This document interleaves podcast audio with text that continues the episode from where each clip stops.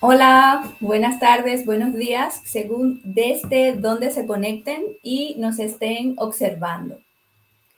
En el día de hoy, hoy lunes 20 de febrero del 2023, eh, tengo la dicha y la suerte de contar con una gran invitada, con una eh, profesional y mujer extraordinaria dentro del área de lo que es el derecho de protección de datos.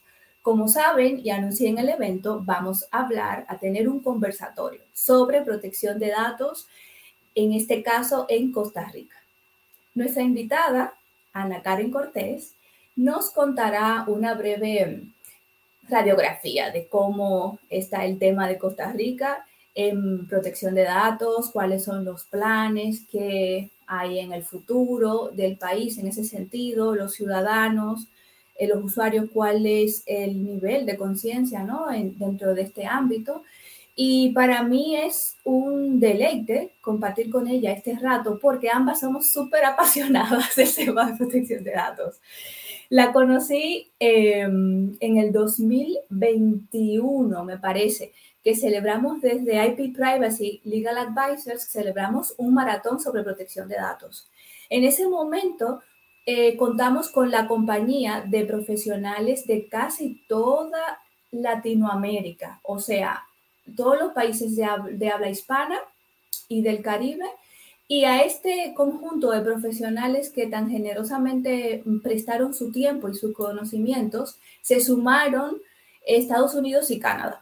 Pero todo lo hicimos en español, porque mi objetivo era ese, que la transmisión de conocimiento y experiencia dentro del ámbito de protección de datos y privacidad se hiciera en español, en castellano.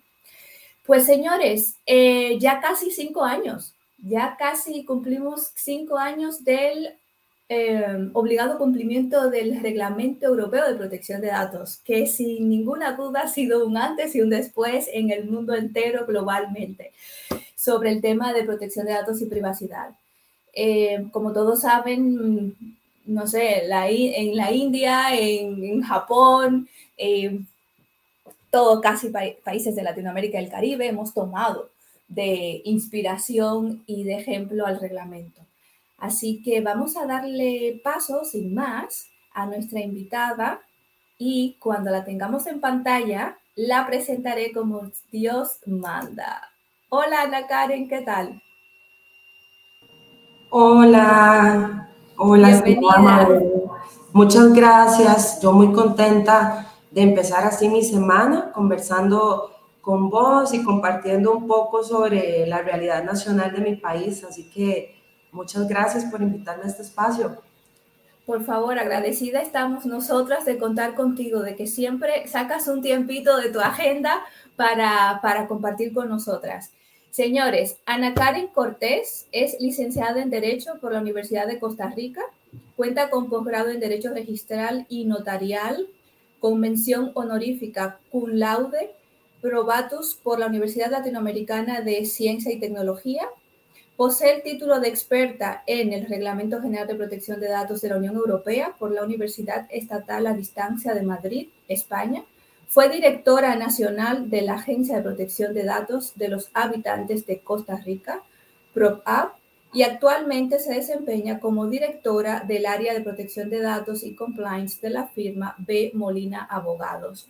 Nuevamente, bienvenida Ana Karen y con lo que leí muy brevemente, si quieren más información, por favor acceder a, a las redes sociales de Ana Karen. Simplemente eres eh, idónea para el tema que estamos hablando hoy. Así que cuéntanos, ¿cómo está, mejor dicho, eh, cómo empezó Costa Rica dentro de todo este, este mundo de la protección de datos y privacidad? Recuerda que cuando comentamos en el 2021, en el Maratón de Protección de Datos, hicimos ya una breve eh, radiografía de la situación en ese momento, pero quizás hay algún, alguna persona que nos está escuchando que en ese momento no tuvo la oportunidad de escucharte.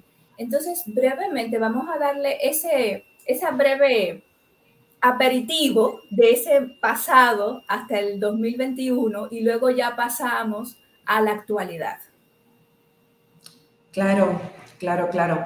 Em, bueno, cierto, hemos tenido un programa muy, muy completo hace dos años con, con otras colegas de América Latina, una maratón, en efecto, eh, donde pudimos dar la foto de Costa Rica en aquel momento, ¿no? En aquel momento, recuerdo que había un, un proyecto de reforma integral a la ley también, eh, conversamos sobre eso.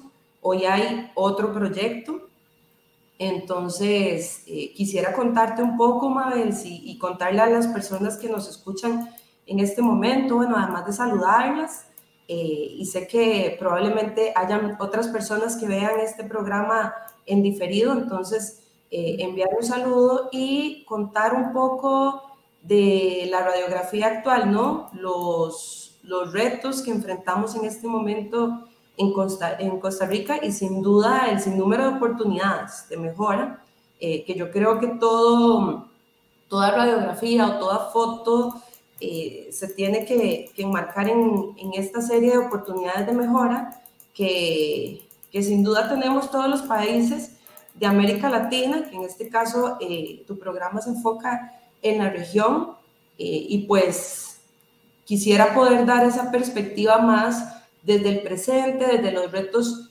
presentes, eh, para ver cómo podemos ir armando eh, una foto que vaya a quedar mejor hacia el futuro, ¿no? Excelente.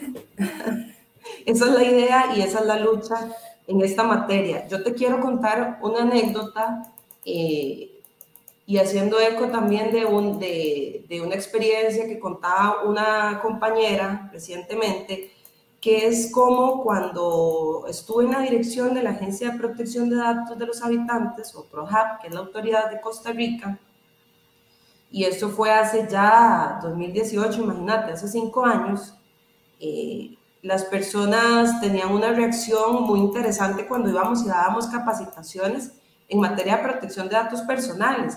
Y es una reacción que hoy, cinco años después, eh, sigue siendo una tónica, ¿no, Mabel?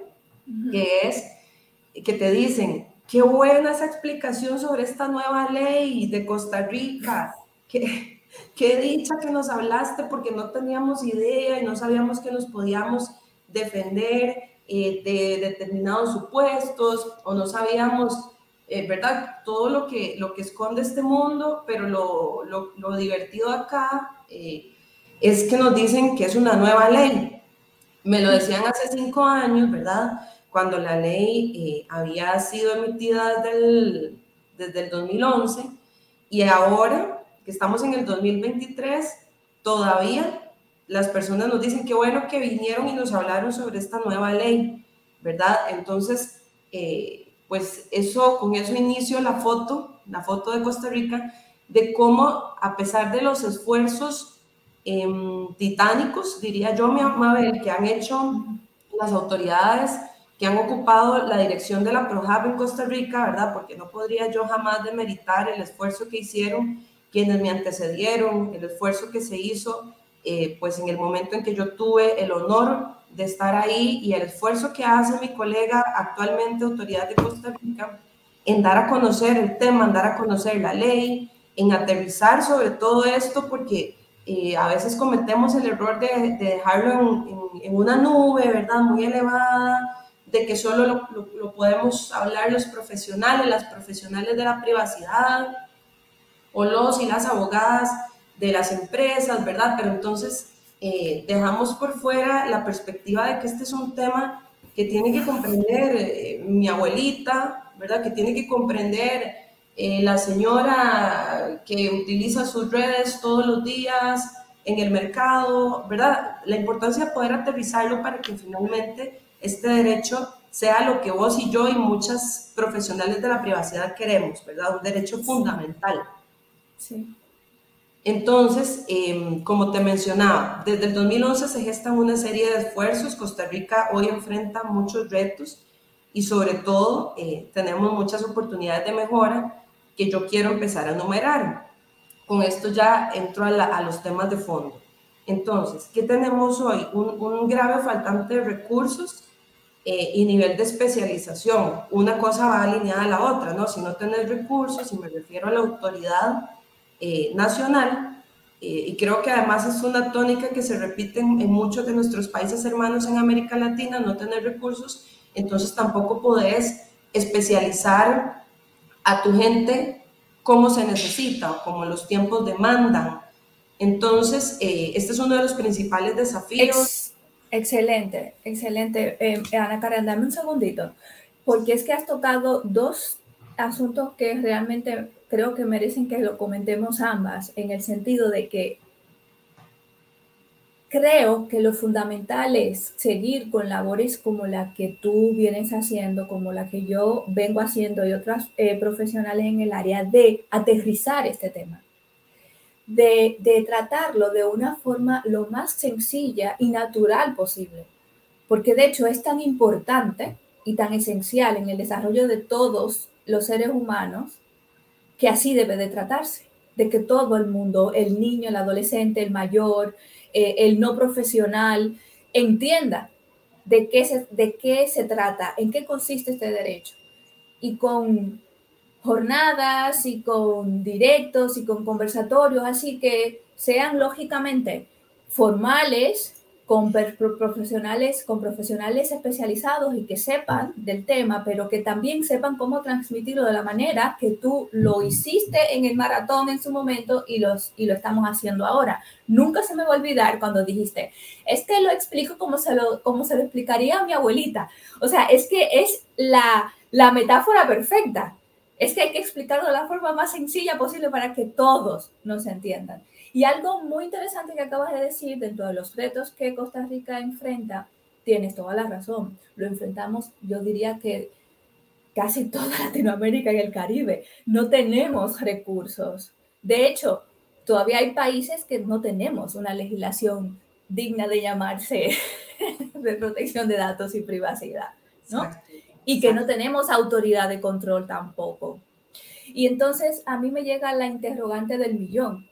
Perfecto, vamos a legislar, estamos legislando sobre esto, muchos de los países que estamos un poquito eh, rezagados, estamos en ello, pero conjuntamente se está haciendo la labor necesaria para cuando exista una autoridad de control independiente y todo esto, hayan recursos humanos realmente preparados y especializados dentro del área esa pregunta la dejo en el aire. Sí, exactamente. Bueno, qué lindo porque con vos, Mabel, tenemos la oportunidad de hacer el retrato regional, ¿no? Y, como bien decís, es, valioso poder hacer esa comparación de cómo en la región todavía hay países que no tienen ley, eh, todavía hay países que no tienen autoridad y habemos eh, países también que tenemos ley y que tenemos autoridad y aún así eh, carecemos de una serie de recursos para poder llegar a, hacer un cumplimiento de la ley, ¿verdad? Que tenemos, que incluso ahora vamos a entrar en el tema de la necesidad de reformar de las reformas, etcétera. Pero bueno, volviendo al, al, tema, yo quisiera poder enfocarme eh, hoy en, la, autoridad, ¿verdad? En, el tema de la autoridad, porque para mí, y después de mucho vivirlo, experimentarlo, estudiarlo, el tema central, Mabel, eh, es cómo podemos hacer que este derecho sea real, cómo podemos eh, hacer que aterrice a todas las capas de la sociedad. y no hay otra respuesta que no sea fortaleciendo a la autoridad encargada de implementar la ley, a la autoridad encargada de supervisar el cumplimiento de la ley y también de generar cultura y educación. Si no empezamos por ahí, por el fortalecimiento de este ente, pues muchos profesionales vamos a seguir haciendo esfuerzos, muchas organizaciones vamos a hacer esfuerzos que no serán suficientes, ¿no?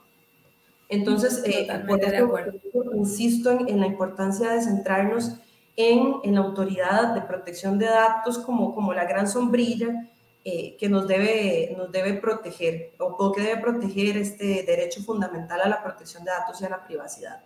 Entonces, te contaba sobre la de Costa Rica, la falta de recursos, eh, una institución carente de personal que a pesar de que las denuncias fueron aumentando masivamente, vos sabés que conforme y crece en las tecnologías de la información y la comunicación y estamos cada día más conectadas, pues entonces es necesario empezar a hacer eh, uso de estos derechos que nos da la protección de datos personales. Entonces podrás entender, las denuncias crecen de manera masiva, las consultas de las mismas instituciones del Estado crecen, eh, ¿verdad? Sobre cómo proceder con sus bases de datos, cómo proceder con sus consultas, cómo proceder cuando los medios de comunicación les piden información, cómo hacer ese balance entre, entre los datos abiertos, ¿verdad?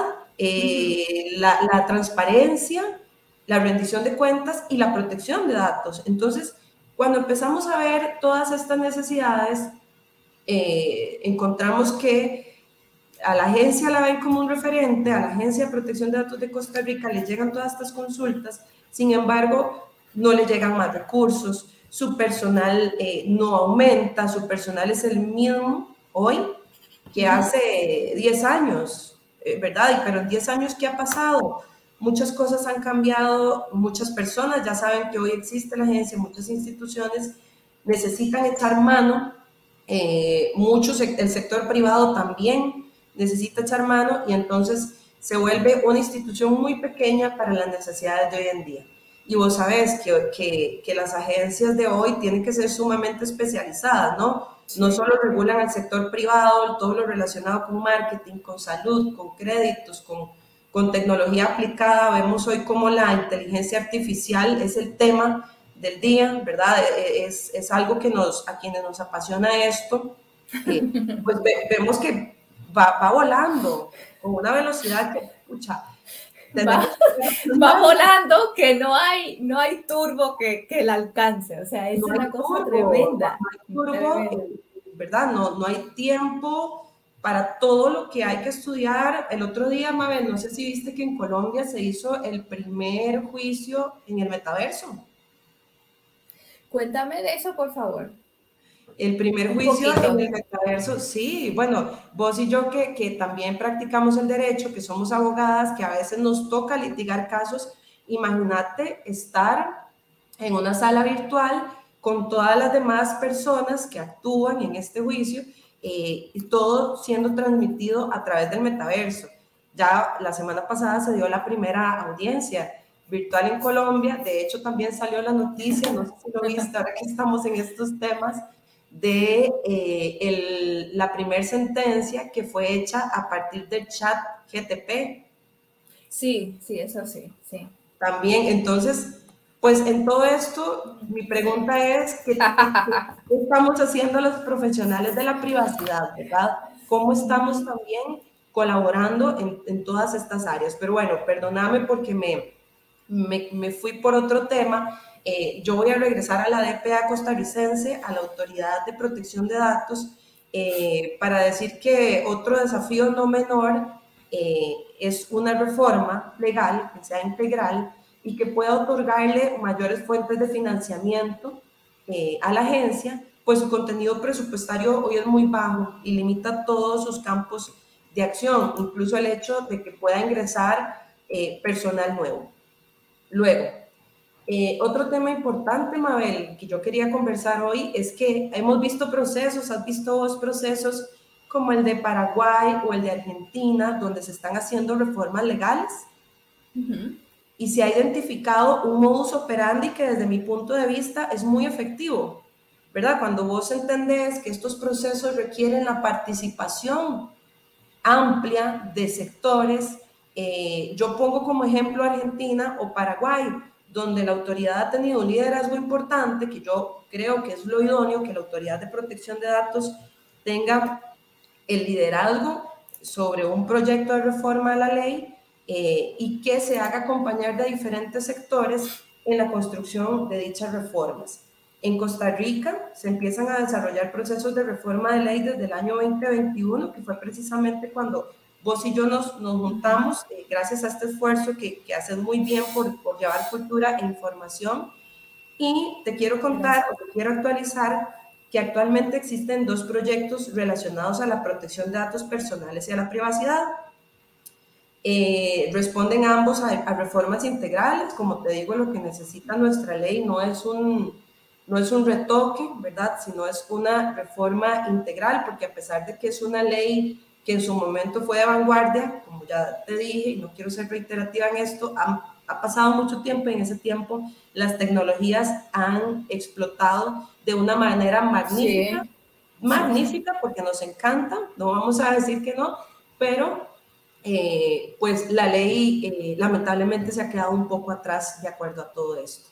Entonces, eh, otra oportunidad de mejora que yo quisiera identificar es que la autoridad nacional, y creo que esto, ¿verdad? Pues pareciera una máxima para todas las autoridades, más allá de matricularse con alguna iniciativa de ley, creo que debe asumir un rol proactivo sobre los, los temas que le competen y le benefician de manera directa. Eh, y, es un reto y es una oportunidad de mejora que pueda llevarse a cabo en Costa Rica un, proceso que sea inclusivo, que sea participativo en esa reforma de la ley, que involucre a la sociedad civil, que involucre a la academia. Eh, y pues naturalmente sabemos que siempre habrán actores con mayor poder económico, que es importante también que sean parte de ese proceso, pero que, que ese proceso de reforma no se reduzca a, la consulta a unos pocos, ¿no? Eh, y creo que esta es, es, la foto actual donde en Costa Rica quisiéramos ver un proceso más abierto, un proceso más inclusivo y más participativo porque lamentablemente no se está dando. Otro tema, eh, Mabel, otro reto que, yo identifico es el en el tema de la privacidad, es todo lo relacionado al género. Eh, ay, Ana Karen, le diste en el punto. El reto de la privacidad de cuestión de género, desarrollame eso, porque creo que vamos a tener que, medirnos, porque si no, no vamos a acabar nunca con este tema si lo, si lo, profundizamos, porque sé que tú eres un amante de este, de este tema en particular también. Vamos, cuéntame de ese tema, porque has dado en el clavo en un tema muy sensible, por supuesto. Claro, y un tema, eh, querida Mabel, que, que, hay que poner sobre la mesa, ¿no? Sobre el que hay que hablar y, por eso yo aprovecho esta plataforma que, que, hoy nos brindas para poder conversarlo, para poder hacerlo realidad. Em, vamos a ver, en, en las normas, en las políticas y en las prácticas nacionales hay un discurso, porque quiere decir que es un discurso, donde se suele indicar que la perspectiva de género tendrá un abordaje transversal, ¿no? Entonces dicen al inicio del documento, esta política en materia de tecnología eh, tendrá un eje transversal de género, pero cuando vos te vas a la letra menuda y, buscas las iniciativas eh, concretas, ¿verdad?, sobre, género, eh, definitivamente es posible concluir que dicha perspectiva termina por omitirse.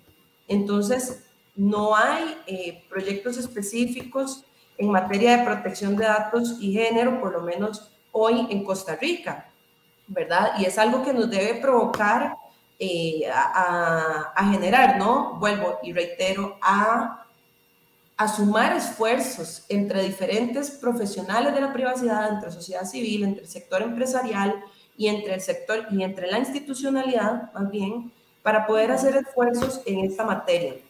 Eh, vos sabes que hay varios estudios en la región, incluso trabajamos uno con el programa Eurosocial Plus, pero también hay otros colegas que han hecho estudios muy valiosos y organismos internacionales sobre cómo las mujeres somos em, el, el grupo que en mayor porcentaje vemos vulnerados nuestros derechos digitales y principalmente porque hay una constante violación de datos personales.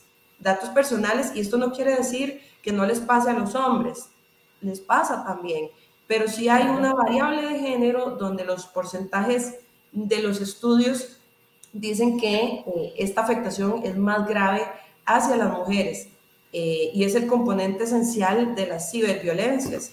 Eh, es más alto el porcentaje entre nosotras, las mujeres, y sin duda no es en Costa Rica, lamentándolo mucho, es, yo diría que en muchas partes del mundo, aquí en España también, en República Dominicana también. O sea que es un mal general. Es en ese sentido. Sí, sí, es mundial. Y es cierto, hay hombres que se ven afectados, lógicamente, como todo en la vida, pero el porcentaje más alto es eh, contra la mujer. Totalmente, totalmente. Y, y, yo lo traigo acá porque tiene, se relaciona directamente con el tema de, de vulneración de datos personales. Eh, y cómo también a la hora en la que se genera política pública, ¿no? Y se diseñan proyectos, normas eh, y, políticas, en muchos casos las sanciones relacionadas a violencia de género tienen, tienen penas que son irrisorias para la magnitud y la extensión del daño que, que, se puede causar a las víctimas, ¿no? Hablemos de la difusión no consentida de contenido íntimo, por ejemplo, de fotos o videos de carácter sexual, difundidas sin consentimiento, naturalmente, eh, y cómo nuestros países no tienen mecanismos a la hora en que la víctima va y pone la denuncia, no, no tenemos mecanismos para atender, para acompañar, para rápidamente todo, ¿no? Claro. Pues nosotros, bueno, tú seguro lo sabes, eh, Ana Karen, aquí la Agencia Española de Protección de Datos, la verdad es que además de que sí se nota, soy una apasionada de la protección de datos y la privacidad, pero también eh, me encanta y, y, me gusta mucho mencionar el gran trabajo que ha hecho la Agencia Española de Protección de Datos. Eh, dentro del desarrollo de la legislación, dentro de la difusión del derecho y, y, los derechos de, de, los, de las personas, dentro de todas las herramientas y guías que redactan, que preparan para ayudar a los responsables y a los encargados de tratamiento. Y también, y es lo que quería realmente resaltar, es que la agencia ha creado el canal prioritario, que seguramente tú sabes de qué va el canal prioritario se creó exclusivamente por este asunto horrible que pasó aquí en España. Es un caso, obviamente, lo, diré superficialmente, eh, una señora tuvo una relación en su, en su trabajo con uno de, los, de sus compañeros, una relación íntima, y esa relación pues fue ¿no? filmada, grabada, fotos o lo que sea. Y ese material digital fue difundido la señora no aguantó. La señora no aguantó la presión y, la situación, ¿no? Eh, de la vulneración de su privacidad. ¿Y qué pasó? Pues que se suicidó. Entonces, no es un juego. no, es un juego. Y este canal eh, ayuda a hacer todo lo que tú acabas de comentar, a investigar, a bloquear, bajar, ¿no? Solicitar que se bajen, que se bloqueen todo este tipo de, de material digital y apoyar a, a, la víctima. O sea que debemos de trabajar mucho en eso porque las consecuencias pueden ser irreversibles. Y también cuando hay menores en el medio, cuando hay menores afectados también. Es una situación muy complicada. Porque cuando ya tú subes algo en el mundo digital, o sea, es que ya se difumina globalmente en un segundo. Claro, claro. Mira, y ahora que mencionas este, vos el canal prioritario, ¿te imaginas qué bueno y qué necesario sobre todo sería eh, poder contar con un canal prioritario para, para América Latina? ¿Cierto? Donde acá también las víctimas puedan eh, tener un, canal inmediato eh, que no las revictimice de primera entrada, como sucede cuando se llega a, la autoridad judicial muchas veces, eh, y que además se bajen esos contenidos, que no se lleguen a viralizar y se puedan constituir en evidencia. Yo creo, Mabel, que hay que seguir soñando en alto, volando alto y apostando a estas iniciativas, ¿verdad? Donde donde la, empresa privada da un paso al frente. Eh, como bien lo decía la autoridad de tu país, Mar España, de uno de tus países, ¿verdad? Sí, por favor. Eh, y cómo, cómo, cómo, podemos en conjunto como sociedad brindar soluciones. O sea, yo creo que el, el, tema siempre pasa por la integración de esas voluntades, muchas veces voluntades políticas, para, para poder llevar una respuesta a las personas y a las víctimas. Así es, sin duda. Entonces, ¿cuál sería el próximo reto de la autoridad? El próximo reto, y ya con esto ya entra el tema de los proyectos de ley, porque estoy viendo el reloj y si no me equivoco, pues, pues no, tranquila, tranquila. Para, yo poder también este, hacer un uso eficiente del tiempo. Llevamos media hora, entonces nos quedan aproximadamente Dime tú. No, tranquila, tienes el tiempo necesario para lo que has preparado, sí. Ok, perfecto. Entonces, el, el último reto que yo identifico es, bueno, vos sabés que se requiere autoridades de supervisión y control que además de que puedan contar con recursos humanos, con los materiales necesarios, estén dotados de autonomía y actúen con un carácter suficientemente independiente e, imparcial, ¿no? Eh, así lo dicen los estándares iberoamericanos de protección de datos que fueron aprobados en, Chile en el 2017 y en el caso de la PRODAP, acá en Costa Rica, se vuelve muy latente, diría yo, la necesidad de dotarle de independencia en todos los sentidos. Eh, esto, o, tal vez hago un, recuento, la Autoridad Nacional en Costa Rica se ubica en un ministerio que es parte del Poder Ejecutivo, que es el Ministerio de Justicia y Paz. Actualmente eh, es un ente considerado como un órgano de desconcentración máxima. Eso quiere decir que entonces tiene independencia a la hora de emitir criterio, vamos a poner eso ahí como entre comillas, eh, tiene independencia presupuestaria para hacer uso de sus recursos y administrativa.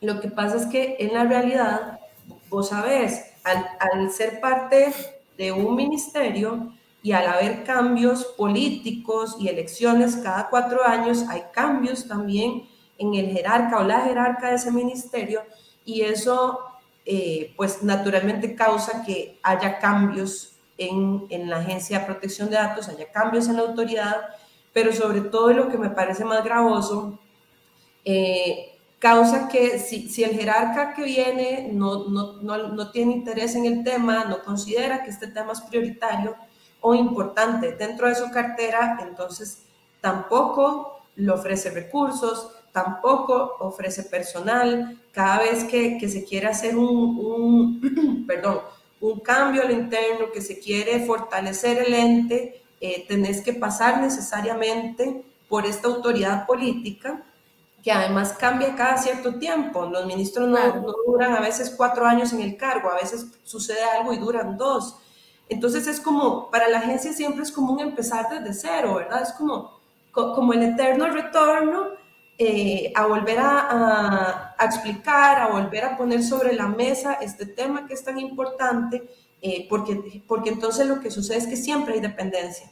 Mientras la agencia se encuentre adscrita a, algún ministerio, al Poder Ejecutivo, siempre va a haber esa dependencia que si bien eh, no, no, no, no, hay, em, vamos a ver, hay, hay independencia a la hora de emitir criterios, eh, no tenés independencia para poder nombrar personal, no tenés independencia para que el órgano se fortalezca y crezca, ni tenés eh, independencia en el presupuesto, entonces a la larga no, no funcionas como corresponde, ¿verdad? No, no tenés la autonomía para funcionar. Entonces, ese es otro reto que yo quiero poner eh, de manera crítica, para mí ese es un reto crítico, como dije desde el inicio, y eh, considero que el traslado de la agencia que se mantenga ahí o que se traslade a otro ministerio, como es parte de una de las propuestas de reforma de ley de, hoy, pues carece de sentido porque seguimos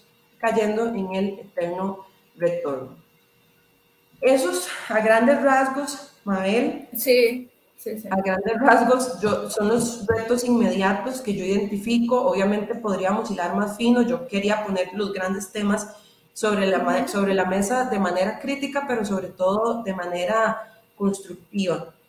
Ahora, los proyectos de ley. Te quería hablar sobre los proyectos. Perfecto, sobre los proyectos que hay para el futuro, ¿no?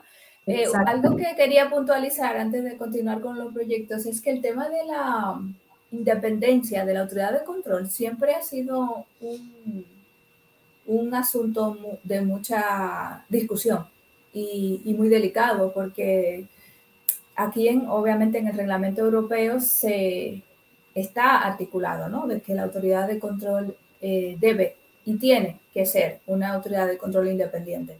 Pero en Latinoamérica vemos situaciones que al 100% muchas no lo son. eh, autoridades de control independientes. Y si no me parece haber entendido mal, una conferencia que escuché sobre las actualizaciones en Chile, creo que están proponiendo que la autoridad de control de Chile tenga mm, como una cualidad constitucional. ¿Te suena? O sea, como que sea un ente totalmente eh, superior, ¿no? Eh, y al 100% independiente. Eso sería, si pasa, eso sería muy, muy, muy interesante. Claro, sería interesante y sería inédito en la región, ¿verdad? Exacto. Bueno, y, y, qué más puede querer, o sea, qué más podamos querer los, y las profesionales de la privacidad que, que eso, ¿no? Y me parece que sería un ejemplo a seguir, sin duda, porque, como bien decir vos, en la región lo que sucede es esto, ¿no? Las autoridades finalmente, eh, y podemos decirlo en un lenguaje un poco, un poco más popular, están encajonadas en algún ministerio. Entonces, en ese sentido, siempre habrá alguna dependencia administrativa, que, que, no de, de, autonomía a la hora de emitir su criterio, no es lo mismo, pero si a vos te, te tienen amarrada en lo administrativo, mi pregunta es cuánta a la hora de, de, resolver por el fondo, ¿verdad? Tenés dificultades también, porque no tenés personal, porque no tenés a gente suficientemente especializada, eh, desgastas muchísimo al personal, eh, etcétera. Pero bueno, em, volviendo a los proyectos de, reforma integral, hay dos, existen dos en Costa Rica que son eh, conocidos hasta el momento. Uno es el 22.388 que fue presentado por el diputado Enrique Sánchez del Partido Acción Ciudadana y ese fue presentado en enero del 2021, es decir, hace dos años. De igual manera, bajo la necesidad de actualizar la norma a, a, los cambios tecnológicos de, de, las últimas dos décadas, y este fue un proyecto que se trabajó con organizaciones internacionales como Access Now, se trabajó con el Consejo de Europa, se trabajó con instituciones públicas de Costa Rica, eh, participaron cámaras empresariales, sociedad civil y también expertos, hubo expertos nacionales e internacionales. Em, acá el planteamiento, eh, creo que de, ambos proyectos, ¿verdad?, que existen hoy, es ampliar el marco de derechos y garantías, ¿no? Finalmente, ese es el, el objetivo, actualizar algunos conceptos. Vos sabes que hoy en nuestras normativas, en ninguna ley del país se habla de datos biométricos, por ejemplo. Y hoy en Costa Rica. En Costa Rica. En Costa Rica ninguna ley habla de datos biométricos, entonces esta ley eh, viene a conceptualizar eh, el tema de los datos biométricos, datos genéticos, la pseudo-anonimización eh, y, una serie de principios generales que pues por, por temas de tiempo no vamos a entrar. Pero lo más importante es que a partir de algunas situaciones que se dieron en el pasado, este proyecto plantea excepciones o viene a, a clarificar las excepciones al consentimiento informado para cerrar el espacio de interpretaciones, interpretaciones que el abuso, ¿verdad? El abuso de, de, de estas excepciones eh, y que pues para que se pueda hacer posible eh, excepcionar el consentimiento informado, eh, exista un fundamento, ya, ya sea una ley específica, como bien vos sabés, o alguna orden judicial que pueda habilitar eh, esa excepción al consentimiento informado. Entonces viene a reducir esas excepciones o a cerrar estos portillos. Entre muchas otras cosas, em, este proyecto también viene a dotar a la agencia de independencia. Eh, ya no, ya no manteniéndola en un ministerio, sino trasladándola eh, y, tratando de darle muchísima más independencia. ¿Cuál es el, el, estado de este proyecto? Bueno, a inicios del año 2022, que fue el año pasado, fue dictaminado positivamente por la Comisión de Económicos de la Asamblea Legislativa. No obstante, luego se dio un cambio en la legislatura, ¿verdad? Luego entraron eh, los nuevos congresistas y eso impidió eh, continuar con su avance. Ahora, más actual. Hay otro proyecto de ley que es el número 23.097 que fue presentado por el Partido Liberal Progresista y eh, este proyecto de igual manera, ¿verdad? Eh, el diputado proponente indica que pretende aumentar el marco de garantías en materia de protección de datos personales. Eh, sin embargo, en cuanto a la agencia, que para mí es acá el, punto central, pues la mantiene dentro del Poder Ejecutivo. Entonces, ya, ya hablando de que existen estos dos proyectos, hablando de los retos, yo quisiera o me di a la tarea más bien de, de preparar em, un análisis o una fotografía costarricense a la luz de lo que está sucediendo, pero también a la luz de los estándares iberoamericanos de protección de datos y especialmente sobre los requerimientos que debe tener una, una autoridad de control, ¿no? ¿Cuál debe ser esa, esa naturaleza? Entonces, eh, como repito, de positivo hay que en, los dos proyectos se habla de la inclusión de conceptos como datos biométricos eh, y, que se, mm, se, hace una reforma integral que yo creo que todas las personas en Costa Rica que trabajamos en esto estamos de acuerdo en que se necesita una reforma y que es urgente. Eh, pero hay, hay, un gran tema, Mabel, que es el de la autonomía e imparcialidad. Y yo te quiero decir que desde mi punto de vista muy personal y no es representación eh, de, ninguna organización, es una lástima tanto tiempo perdido, eh, tanto tiempo discutiendo propuestas de reforma eh, y tantos recursos de alguna manera desplegados, ¿verdad? Recursos públicos, recursos en lo privado, para que finalmente hoy no se asome en Costa Rica un cambio que fortalezca y blinde de autonomía a la autoridad nacional. ¿cierto? Eh, toda vez que, como te comenté, hoy se encuentra dentro del Poder Ejecutivo, hoy ya es un ente de desconcentración máxima y el proyecto que actualmente se analiza, que está en corriente por parte del Congreso, pretende otra vez mantenerla dentro del Poder Ejecutivo eh, y se ha dicho como la gran cosa que va a tener una desconcentración administrativa.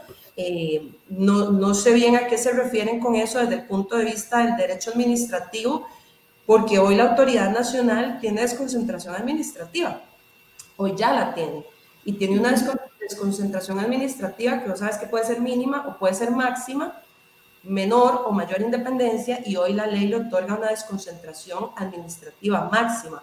Entonces, en ese sentido, eh, el proyecto que se discute actualmente no tiene ninguna novedad eh, o, no, no, aporta, pues, eh, mayor mayor beneficio para la autoridad nacional porque se le deja siempre debajo del poder político o a expensas de cambios y decisiones que, como te digo, varían cada cuatro años o menos y sin una estructura organizacional que le permita tener una independencia real, que le permita tener recursos, que le permita tener personal.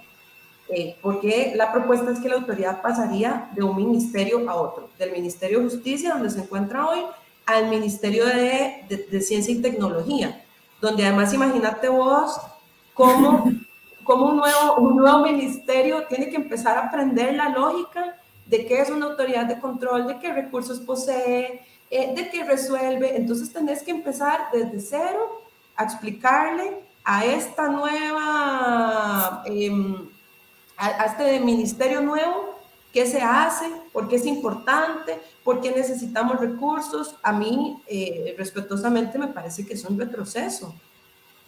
¿Cierto? Cierto, te entiendo. Entonces, pues no sé qué, qué, aporta, qué aporta para, para, la autoridad en concreto eh, este cambio, desde mi punto de vista, nada y más bien sería un retroceso.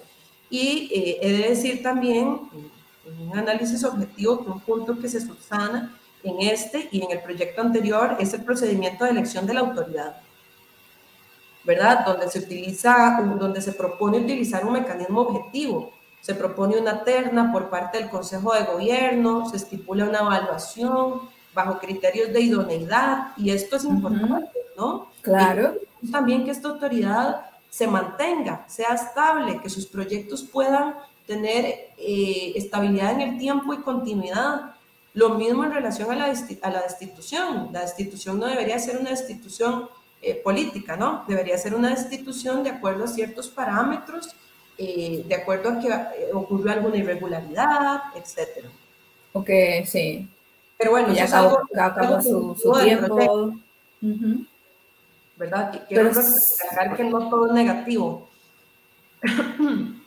Em, sí, tiene sus, sus, claro, como todo, tiene como todo. sus temas positivos, claro, pero mira, estoy también no sé si decirte que entiendo al 100% lo que dices de cambiar de ministerio, al fin y al cabo sigues teniendo ¿no? Eh, cierta dependencia, pero de uno nuevo. Es cierto que ese nuevo tiene que aprender a tal y cual, pero no sé, igual y, se han ido por considerar que como es el de tecnología y... ¿Tecnología y qué? ciencia y tecnología. Ciencia, ciencia y tecnología, exacto. Eh, no sé, quizá han, considerado que tiene cierta similitud o algo de lo que se va tratando dentro de la normativa, pero aún así eh, sería empezar desde cero, por supuesto. Sí, y, tiene, vamos a ver, sí, temas de tecnología.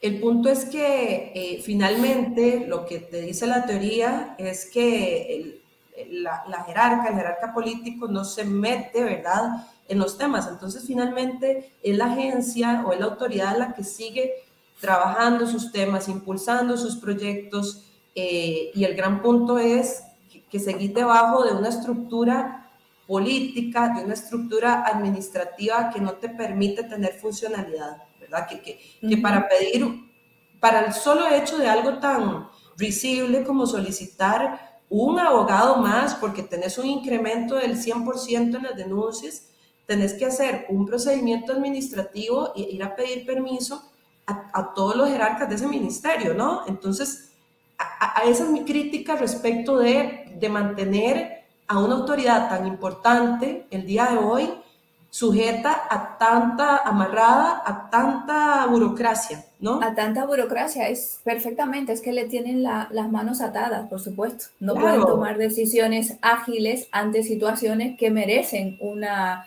una respuesta eh, contundente y rápida. E inmediata, inmediata, porque vos ya contaste el caso de, en España, el caso que inspiró el canal prioritario, ¿verdad? No tener una respuesta, no tener una respuesta inmediata. Eh, y hoy esto es lo que nos pasa, no solo con eso, con un montón de temas crediticios, ¿no? Donde la gente toma decisiones también muy dolorosas porque no puede pagar sus deudas, porque se ve sometida al acoso sistemático de los buros de crédito porque no hay respeto por la ley de protección de datos personales o porque no conocen que tienen herramientas en la agencia y que la autoridad puede ser una aliada en esto. Eh, ¿Por qué? Porque, porque a la autoridad le faltan recursos también para darse a conocer, para que las personas puedan acudir. Y otro tema, Mabel, que yo sé que vos eh, te gusta mucho porque allá está muy en boga, que es el tema de la responsabilidad proactiva. Sí. ¿Verdad? Y, con, y que con el GDPR, con el Reglamento General de, Protección de Datos, eh, es un gran tema, es una de las grandes novedades y este proyecto que se discute el día de hoy habla también de la responsabilidad proactiva. Que hacemos una, un breve recuento de qué es, es el deber de poder mantener los registros de las actividades eh, de tratamiento actualizados, que los responsables encargados de tratar esos datos estén obligados a cooperar con la autoridad de control, eh, a poner a su disposición estos, estos registros, eh, que puedan servir para, para, supervisar eventualmente esas operaciones de tratamiento, ¿no? Hmm. La Red Iberoamericana de, de Protección de Datos también ha dicho que es la posibilidad de de responder proactivamente ante, ante los problemas que surjan. Es un esquema de autorregulación donde los sectores se autorregulan, generan sus políticas internas que son vinculantes, eh, se certifican, eh, podrían tener un oficial de, de, de, protección de datos personales, ¿verdad? Y una serie de herramientas eh, como, como elaborar evaluaciones de impacto, eh, cómo utilizar la privacidad por defecto y por diseño, para el funcionamiento de, de sus operaciones internas. Y esto es algo que hoy pasa en Europa. ¿Cierto? Sí, total, claro. Por la responsabilidad proactiva y es un tema que a mí me encanta. Yo quisiera que de este lado en América Latina también sea así. Pero acá en Costa Rica aún no se ha dado un debate de altura sobre la, sobre la posibilidad de que se aplique el accountability o la responsabilidad activa. Y, y, por qué? Porque todavía estamos madurando en la cultura. Yo te digo, Mabel, yo quisiera que, que en República Dominicana, que en Panamá, en Costa Rica, pudiésemos ser, eh, utilizar plenamente la responsabilidad proactiva, por supuesto, pero lo cierto es que nosotros aún tenemos que madurar un poco más para poder llegar al punto de la responsabilidad proactiva, porque si no lo que sucede es que queda un vacío, ¿no? Queda toda la libre, eh, eh, la ley de la selva, y, sé que podría ser muy cómodo para algunos sectores decir, ah, no, responsabilidad proactiva, pero muchos otros no conocen el tema, muchos otros necesitan apoyo. Me, me encanta que hayas justo comentado esto porque eh, he tenido la oportunidad de, de participar como ponentes en, en conferencias, por ejemplo, en República Dominicana, o en tener frente a mí a personas que pueden decidir al respecto del proyecto, ¿vale? De, de, la ley de protección de datos en República Dominicana, porque tenemos una, pero es una ley que no debería de considerarse una ley de protección de datos porque se ha centrado en, en las sociedades de información crediticia y ya está. O sea, para, para la República Dominicana, la ley, de, la ley de protección de datos consiste en eso y ya está. Entonces, eh, desde el 2013, que fue cuando salió promulgada, pues obviamente me la estudié, bla, bla, bla, y me invitaron a hacer conferencias y tal. Y yo tranquilamente, sin ningún, sin ningún sin nervios ni ninguna vergüenza, después de yo exponer lo que yo traía de España, o sea, los conocimientos que yo sé y que practico y que, y que aplico de, de aquí sobre este ámbito, eh, yo comentaba y me preguntaban qué yo creía y tal. Yo decía, bueno, yo lamento mucho realmente, pero esto no es una norma de protección de datos. Esto no es una norma que, que rija el derecho fundamental de protección de datos. Esto es otra cosa, pero no es. Entonces hay que modificar, que actualizar la normativa. Pero cuando dices de que hay que educar y que no, que sería ideal que tuviéramos eh, la responsabilidad proactiva, todos, República, Panamá, eh, Costa Rica, pero necesitamos conocimiento, cultura, conciencia de todos, del ciudadano, de los sector público, sector privado. Tienes mil, no cien, mil por mil de razón. ¿Por qué? Porque se está atendiendo y yo procuro decir que se están inspirando en el reglamento. Pero hay una tendencia de no inspiración, sino de copia y pega. Exacto. Y copia y pega no puede ser, porque el nivel de madurez y el nivel de conocimiento de, de República Dominicana no es el que tiene España en el campo de protección de datos. Entonces, debemos de inspirarnos, debemos de seguir lo que funciona, lo bueno, perfecto, pero adecuándolo a nuestra realidad. Exacto. Diste en el punto, no, no pudiste haberlo dicho mejor. Nuestra inspiración es el Reglamento General de Protección de Datos.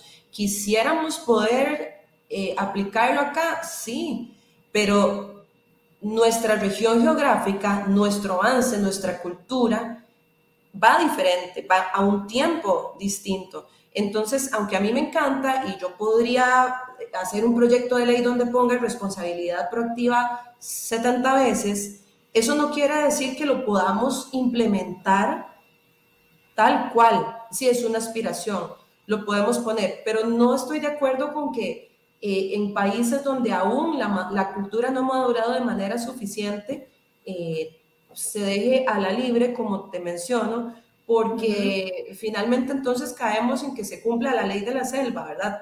Eh, algunos harán, yo sé que hay empresas responsables eh, y sé que hay instituciones responsables, pero son la minoría, Mabel. Entonces, y, y de pronto esto hoy no se percibe como una prioridad a la hora de disponer de recursos en las empresas, en las organizaciones y en las instituciones. Entonces, si vos desregulas de alguna manera, aunque esto pueda ser conveniente para algunos intereses, eh, no es lo conveniente en el fondo para el derecho de la protección de datos personales y para el ciudadano y la ciudadana, ¿verdad? Que todos los días está eh, consumiendo servicios y que todos los días está o tiene necesidad de hacer valer sus derechos. Entonces, acá algunas personas dicen que, que el, tema, el tema es un tema superado, eh, que la inscripción de base de datos es un tema superado. Yo sé que es un tema superado en Europa, ¿verdad? Pero acá de este lado, eh, lo cierto es que con la inscripción de base de datos, que todavía es algo que en Costa Rica sucede, ¿qué, qué, qué es lo que pasa? Cuando se inscribe una base de datos, se da la oportunidad de conocer las políticas que hay que generar, se da la oportunidad de implementar programas y de que la autoridad asesore sobre eh, qué tipo de capacitación merece el personal interno, se da la oportunidad de mitigar riesgos que podrían traducirse en multas eh, o incluso en, en, pérdida de información para la empresa. Entonces, yo te digo, acá, hoy que todavía existe la inscripción de base de datos, desde mi punto de vista, eso cumple un rol pedagógico, eh, que consiste en que los empresarios o las instituciones conozcan la ley 8968, que es la que hoy tenemos. Y a pesar de que nos encanta el tema de la responsabilidad proactiva, lo cierto es que hoy muchas personas y muchas empresas aún no conocen la ley, no conocen el reglamento y no lo están aplicando. Entonces, ¿cómo podría pretender yo, de manera lógica, que apliquen la responsabilidad proactiva cuando ni siquiera están aplicando la ley, ¿me entendés? No, y, ni, siquiera saben la existencia de la ley, perdóname, muchas veces. No, muchas veces no saben que existe. Y has dado con, otra vez en un punto muy interesante y una anécdota, y te sigo continuar con el guion que tienes. Eh, no te creas, ¿eh? Sí, lógicamente, en comparación de Europa, de la Unión Europea y, y en particular España y de Latinoamérica, lógicamente que hay diferencia, por supuesto que sí, pero vamos a decir de algunos países, porque Uruguay y Argentina tienen ya tradición de años, con Colombia también, con norma de, protección de datos y autoridad. Pero vamos a decir que lógicamente por, por años y, por desarrollo y recursos, tanto económicos como humanos, eh, Europa y España en específico tiene un avance mayor. Pero déjame decirte que al día de hoy yo me topo con clientes que me preguntan que si voy a inscribir los ficheros en la Agencia de Protección de Datos. Ojo. Bueno. Al día de, al día de hoy, que, que ya el reglamento va a cumplir próximamente eh, cinco años. ¿Sabes lo que te quiero decir? Y, y hablamos de... y digo, no, no, la, no, ya no hace falta hacer la inscripción de ficheros en la Agencia de Protección de Datos. Ahora tenemos que hacer otro procedimiento, pero no inscripción de ficheros. Pero a, la fecha de hoy surge esa, esa pregunta, ¿no? O esa, esa afirmación. Eh, ¿Vas a, a, inscribir? Y entonces, ¿qué información tengo que darte para inscribir? Y no, no, no ya no hace falta inscribir. Bueno, o sea que imagínate, imagínate nosotros que de repente digamos, no, 100% eh, responsabilidad proactiva y muchos no saben ni siquiera que la ley existe. Imagínate, y, estamos hablando de España, estamos hablando de, del Reglamento General de Protección de Datos, estamos hablando de la zona donde hay noticias súper mediáticas en relación a las multas que las autoridades pueden imponer. Ahora, tráete eso para, o sea, imagínate acá donde no se habla, no se habla, no hay multas altas, no hay multas mediáticas.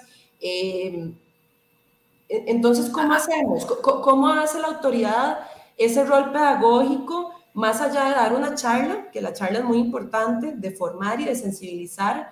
Pero yo te digo, hoy hay empresas y hay organizaciones que agradecen a la autoridad este, este servicio que da de poder revisar tus protocolos, de poder revisar si cumplís con, con, los protocolos mínimos de actuación y las políticas actualizadas para que tu empresa se inscriba y es una manera de certificar que estás haciendo un uso adecuado de los datos personales. Eh, entonces, bueno, acá hay, hay diferencias eh, en relación a, a, a eso específicamente a la pregunta de si estamos preparadas para la responsabilidad proactiva. Claro está que todos y todas queremos eh, que nuestra región implemente la responsabilidad proactiva, pero lo cierto es que falta eh, pues bastante madurar y en esto la autoridad tiene que tener un rol eh, activo y tiene que seguir teniéndolo. Em, y bueno, lo otro es que el hecho de que esto se desregule del todo, ¿verdad? Que estas cuestiones queden 100%, ¿verdad? Que se le disminuyan los controles al órgano regulador, eh, lo cierto es que representa poco avance para, para las personas. Em, yo te quiero decir, porque estoy viendo también el tiempo que llevamos una hora, que, que, a manera de cierre, eh, considero yo, Mabel, que los profesionales, las personas profesionales de la protección de datos en Costa Rica y también en Iberoamérica, debemos hacer un, un serio ejercicio de autocrítica. Eh, necesitamos una protección de datos más moderna, más pragmática, necesitamos que se afirme en la defensa de los principios rectores, pero que esa flexibilidad también permita que se aplique la realidad, también permita dar pie al, avance, ¿no? Eh, debemos explicar a los ciudadanos mucho mejor eh, cómo hemos venido haciendo las cosas hasta ahora y por qué la protección de datos es tan importante para la sostenibilidad de nuestras economías digitales. Ahora muchas personas vendemos servicios en esta economía digital y nos encanta y nos facilita la vida, pero tenemos que lograr ese balance realista y objetivo. Y quiero abogar por porque seamos los profesionales de la privacidad objetivos más allá del, área en la que estemos eh, sobre cómo fortalecer este derecho y sobre cómo fortalecer a nuestras autoridades. Eh, que al final son necesarias para la salud del, sistema democrático, ¿no? Es, una discusión muchísimo más amplia. Pero bueno, em, con esto yo creo que hablé muchísimo. Y... Llenaste tu, tu guion, ya, ya lo cumpliste. No, a mí me pareció fantástico todo lo que hemos comentado porque ha dado pie a poder hacer cierta em, conversación de derecho comparado, casi, ¿no? De situaciones que pasan en España, en República, la realidad de, Costa Rica, que lógicamente era el tema central, pero siempre viene bien eh, conversar un poquito de todo y de varias cositas, así como hicimos con el tema de, la inteligencia artificial, por ejemplo. Y algo que me surge ahora rapidito, eh, Ana Karen, a nivel de sanciones, que es que lo mencionaste antes, ¿hay algún caso importante o que llame la atención en Costa Rica o algo así o no? Últimamente, en los últimos tiempos, o no hay nada por resaltar? Realmente, Mabel, eh, fíjate que de acuerdo a nuestra legislación actual, eh, los montos de las sanciones son, son muy, muy bajos, eh, al punto que a veces es más fácil pagar la sanción que existe actualmente que ponerse al día, que ponerse em, de acuerdo a la ley. Entonces, eh, pues que yo recuerde en el último tiempo son, son, pues, son sanciones pequeñas, como te digo, porque carecemos de, de esa reforma necesaria para que la sanción pueda tener un efecto disuasor, que eso es lo que se quiere. Bueno, en el fondo, yo creo que ninguna autoridad quiere vivir sancionando. ¿Cierto? No, claro. Las quieren que, que, que los sectores, diferentes sectores cumplan. Eh, y ese, ese debería de ser el objetivo, no la sanción por la sanción. Pero lo, a, manera de conclusión te digo que las sanciones acá son tan bajitas que pareciera más fácil pagar, pagar, la, pagar el monto que, que cumplir la ley. Te entiendo. Sí, sí, eso pasa realmente en nuestros en nuestros países. Claro, no podemos hacer una comparación de las sanciones que tenemos en Europa porque sería, sería ilógico, ¿no? Ana Karen, mil gracias. Gracias por estar eh, disponible para mis em, iniciativas de protección de datos. Eh, desde el 2016 he tenido el objetivo de de procurar de trabajar por una cultura de protección de datos y privacidad en Latinoamérica y en el Caribe, porque lógicamente eh, el origen, ¿no? La sangre me llama. Y entonces es un objetivo que tengo como persona y como profesional y gracias a ti y a todos los eh, demás colegas y amigos que han contribuido y que siempre están abiertos a colaborar conmigo en este sentido, poquito a poco eh, vamos aportando ese granito de arena en este sector. Si me lo permites, eh, me despido y regreso contigo. Bueno, mi gente querida, gracias a todos por conectarse y los que nos escuchen en diferido también, gracias por escucharnos cuando lo consideren oportuno. Como vieron en el día de hoy, estuvimos comentando eh, la realidad y una breve radiografía de la situación de Costa Rica en el ámbito de protección de datos y privacidad. Ana Karen Cortés eh, siempre tiene ese detalle de aceptar nuestras invitaciones para compartir sus experiencias y sus conocimientos en este ámbito y se lo agradecemos eh, sinceramente. Como saben, en los meses anteriores eh, tuve la oportunidad también de contar con representantes de República Dominicana, Perú, Panamá eh, y Canadá. Así que, y hoy tuvimos a Costa Rica. Así que pretendo durante el año continuar invitando a mis amigos, colegas dentro de este ámbito y que se encuentran en Latinoamérica y el Caribe para que nos sigan informando sobre cómo van nuestros países. Así que muchas gracias por todo, por escucharnos y por estar ahí. Hasta la próxima.